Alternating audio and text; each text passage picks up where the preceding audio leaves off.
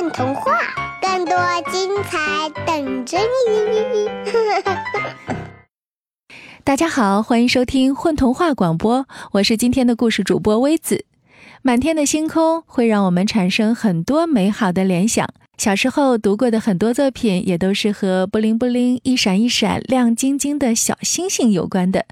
星星的确是美好的事物。那今天我们的童话也是和星星有关。今天为大家带来的是童子的作品《捡星星的人》，希望你喜欢。世界上有各种各样的事情要去做，有很多人做着同一样的事情，有的事情却只有一个人在做。比如，全世界有那么多人做着作家，写着如同你正在读的这个故事的许多故事，但是全世界只有一个捡星星的人。你小时候也许遇到过一个捡星星的人，他从你面前经过，左手提一个小罐子，罐子里有些东西在微微的发着光，而且在他走动时发出叮叮当当悦耳的声音。那是什么呀？你仔细抽了抽鼻头，睁了睁大眼睛，趁他不注意，还把手指头飞快地探进去碰一碰。哦，那是什么呀？不是刺猬，不是糖果，不是橘汁，也不是一串会响的铃铛。但是他只是转过头朝你微微一笑，眼睛向前张望着，似乎看见了什么不一样的东西，加快脚步走过去了。你眼巴巴地看了一会儿，就忘记了这回事儿。是的，那时候你太小，不知道他是捡星星的人。他手里的小罐子装着的不是别的，是他捡来的星星。那是你还很小很小的时候，或者你还没有来到这个世界上的时候，天空里的星星远远多过现在。那时候一到晚上，星星们就急急忙忙亮起来，挤挤挨挨地占着自己的位置。他们是如此繁多，如此拥挤，不小心扑通就挤掉一颗，从天上掉下来，不知道掉在哪儿的地面上了。捡星星的人，那时候他还不是捡星星的人。那时候他还是个小孩儿，他的名字可以是土豆、小布丁、阿布或者木娃，你可以假装他也叫浆果。就在自己家的院子里，用打水的小罐子打来一罐水，那是妈妈送给他的小罐子，罐底和罐口分别还浸着一圈花纹。他坐着，痴迷地仰望着怎么也看不厌倦的星空。这时候，扑通。一颗星星掉下来，刚好掉进了小罐子里。他惊讶极了，低头瞧见罐子里微微晃动的一小堆星星的倒影。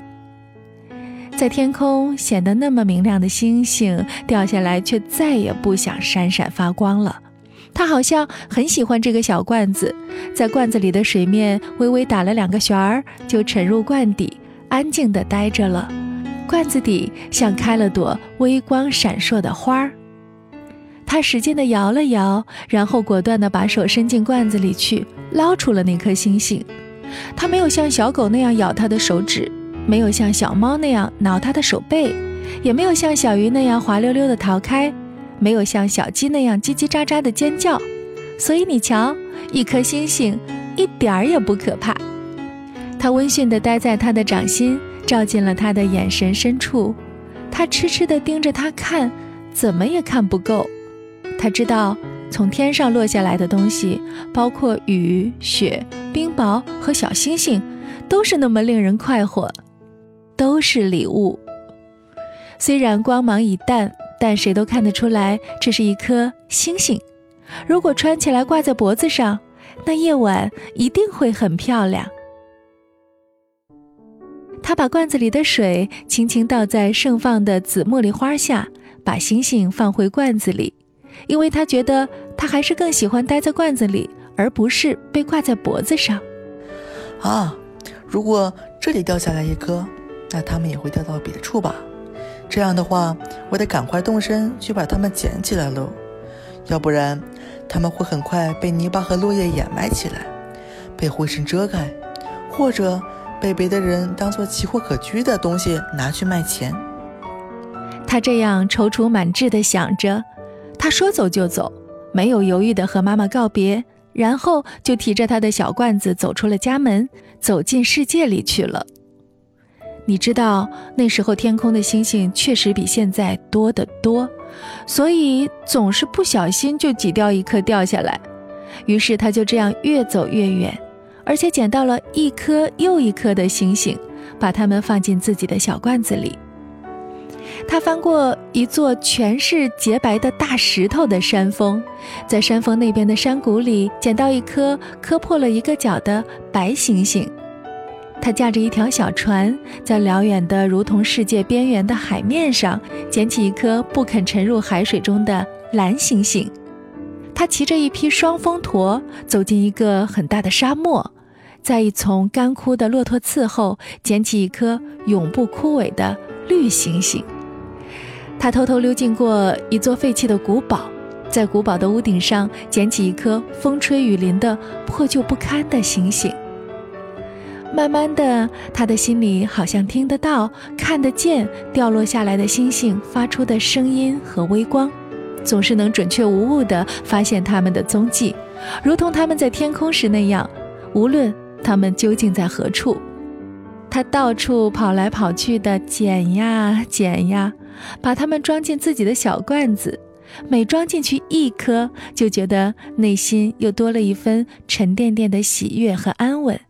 他忘了自己还可以有别的事儿去做，但是他不再需要去做别的事儿了。有一天，当他似乎又在心里看见一颗星星发出的微光，并追寻着它的痕迹找呀找呀，不小心撞到了国王的身上。国王的身边站满了侍卫，他们很不高兴。因为国王阻止了他们把这个直冲冲的向国王走过来，哪怕冲撞了国王，仍然看上去懵懂天真的少年抓起来关到牢里去。别担心，他不是故意冲撞我的。国王微微低头看着这个少年，少年抬起头，惊讶地看见了国王头顶的王冠。对，对不起，他结结巴巴地对国王说，因为他刚才一头撞到了他身上。但是紧接着，他的脸上露出欢喜的神色来，他的心看见国王身上藏着一颗星星。你要做什么呢？我，我在捡星星，把天空掉下来的那些星星捡捡起来。少年的眼睛仍然盯着国王身上。去吧。但是少年没有走开，继续盯着国王。国王又转过身来，饶有兴趣的。威严的看着他，我能否，能否讨要您带着的那颗星星？哦，为什么？你要它做什么用呢？少年张口结舌，他从来没有想过这个问题。把它做成宝石，还是用它们为自己换取更多的东西？如果你说的很有道理，我就把我的这颗星星交给你。国王的那颗星星镶嵌在他的权杖上，被用来当做那根纯金权杖上最闪耀的一颗宝石。都，都不是。少年低着头，但是不肯撒谎。我从来没有想过要把它们换取其他东西，我只是喜欢把它们一颗一颗捡起来，放进我的小罐子里。国王盯着他看了一会儿，不发一言，最后。他从自己的权杖上把那颗星星宝石掰下来，丢进少年手里的小罐子。诺，拿去吧，它是你的了。国王说，他拍拍手，和他的侍卫们远去了。从此以后，别的偷偷喜欢把星星镶嵌成珠宝的人，也不再保留这个爱好了。他们很快失去了对星星珠宝的兴趣，把自己的星星也都弄了下来，有的藏起来了，有的扔掉了，有的在遇到少年的时候就大度地交给了他，因为人们都知道了他是经过国王认可了的捡星星的人。捡星星的人，捡星星的人，比他小很多的孩子们追在他身后，笑嘻嘻地唱着喊着。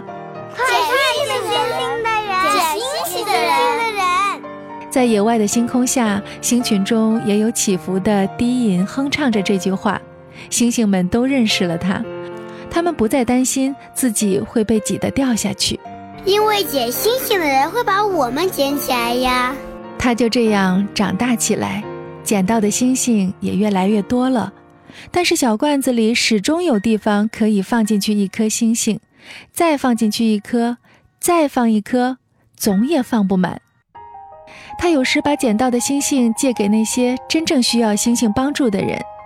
他借给过一盏路灯、一颗星星做灯芯，因为他原来的那个灯芯怎么都无法打亮，只好借了一颗星星去。从此每个晚上他都可以早早的亮起来了。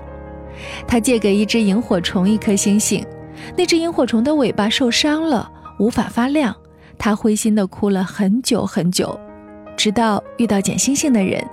他挑了自己的星星里顶小顶小的一颗，给它安在尾巴上。他使劲的一闪，啪，尾巴亮了。他快活极了，飞去找他的小伙伴了。他借给眼睛花了的老婆婆两颗透明的星星，给她放进老花镜的镜框里，于是她又可以让棉线穿过针眼儿了。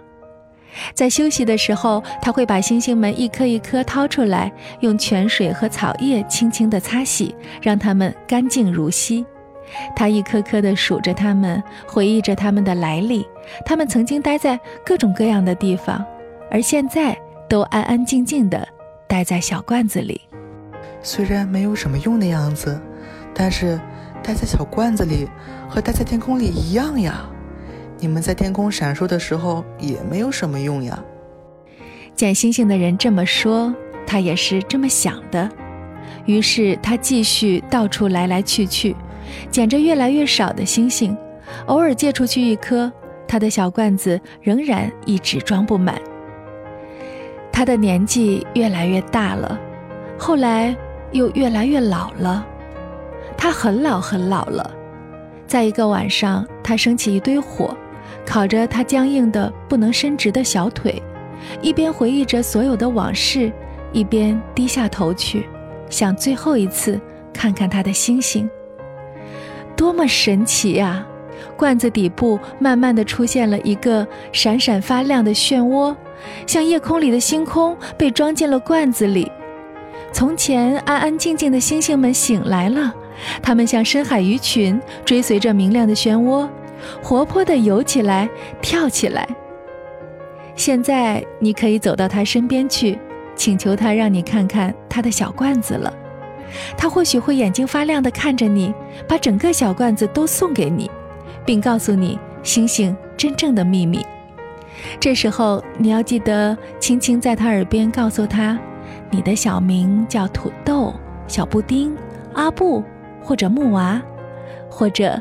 跟捡星星的人一样，也叫浆果。